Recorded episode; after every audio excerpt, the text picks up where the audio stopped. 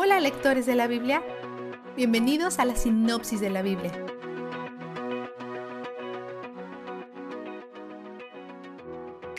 Si esta sección se te hace difícil, persiste. Nos va a servir para aprender más de Dios y de su historia. En pasajes como este, no trate de recordar todos los detalles. Más bien, trata de encontrar la idea principal y el propósito de todo esto. Trata de encontrar lo que une a todos estos detalles. Luego, pregúntate, ¿qué es lo que todo esto te revela acerca de Dios? Por ejemplo, ¿por qué pondría este tipo de atención a los detalles? ¿Y por qué incluiría estos detalles en un libro que durará mucho más que el uso de estas cosas?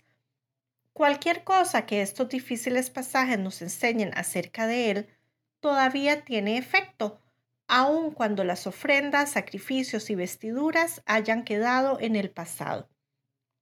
Acordémonos de los hijos de Jacob, las doce tribus de Israel, en Éxodo 2.1. Aquí aprendemos que Moisés y Aarón son de la tribu de Leví. Leví fue uno de los dos hermanos quien mató a los hombres de Siquén para vengarse por la violación de su hermana Dina. Aún así, aquí nos encontramos con sus descendientes siendo elegidos como sacerdotes de Dios. ¡Qué hermosa redención! Los descendientes de Leví son llamados levitas y el libro que leeremos a continuación Levítico habla de todo su trabajo. Dios señala sus planes para Aarón y sus descendientes en su papel como sacerdote. Él presta mucha atención a sus túnicas sacerdotales, pero aquí no solamente estamos hablando de ropa, es más como hablar de un equipamiento sagrado. Piensa en el cinturón de un policía o en la rodillera de un futbolista. Estas prendas sirven con un propósito. Están enumeradas en medio de todos los detalles y equipamiento del tabernáculo y están diseñadas exclusivamente para ser usadas en el santuario por sacerdotes activos. Así que no es como que ellos las usen para ir a las carreras de camello los martes. Estas prendas también están destinadas para gloria y belleza muestran el esplendor y la atención al detalle de Dios.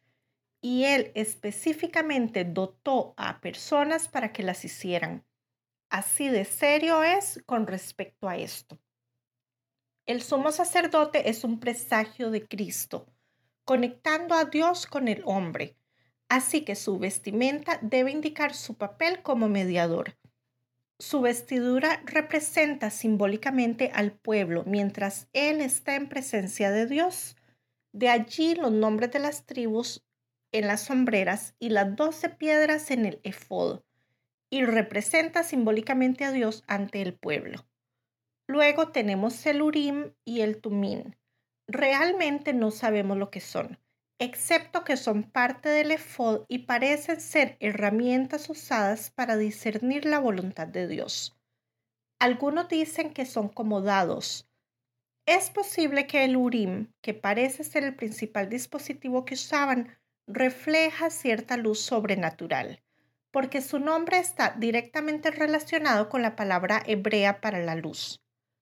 Incluso las campanas en el borde de la túnica tienen un propósito los sacerdotes tienen muchos deberes y todo ese movimiento mantiene a esas campanas sonando. Si el sacerdote muere mientras está haciendo su trabajo, las campanas quedan en silencio. Esto es importante porque el sacerdote tiene que entrar solo al lugar santísimo y las cámaras de seguridad todavía no existían los sacerdotes pasan por una ceremonia de ordenamiento y consagración intensa que dura siete días, en donde se les salpica sangre en su oído derecho, pulgar derecho y en el dedo gordo de su pie derecho. Sabemos que en esta ceremonia la sangre significa purificación, pero ¿por qué rociarlas en estos lugares? Ya que sus túnicas sacerdotales cubren la mayoría de su piel, la sangre se coloca sobre las únicas partes de piel expuesta y en las más lejanas extremidades expuestas. cabeza, dedo de la mano y dedo del pie. Hacer estas marcas de purificación en esos tres lugares probablemente simboliza que todo su cuerpo ha sido purificado. Después tienen que hacer ofrendas de animales costosos y sin defectos. Vistazo de Dios.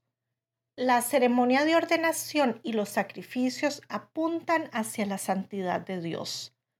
Santo significa ser apartado. Dios también establece el altar y los sacrificios como santos, siendo apartados para el uso sagrado por el divino.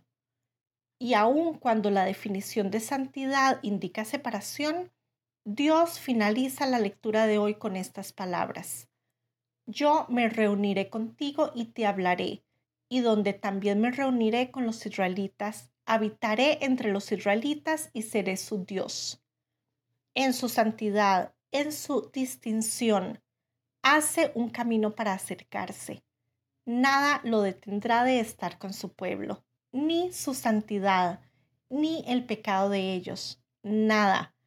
Ser perseguido por Él es el mejor regalo, porque Él es donde el júbilo está. La sinopsis de la Biblia es presentada a ustedes gracias a B-Group, estudios bíblicos y de discipulado que se reúnen en iglesias y hogares alrededor del mundo cada semana.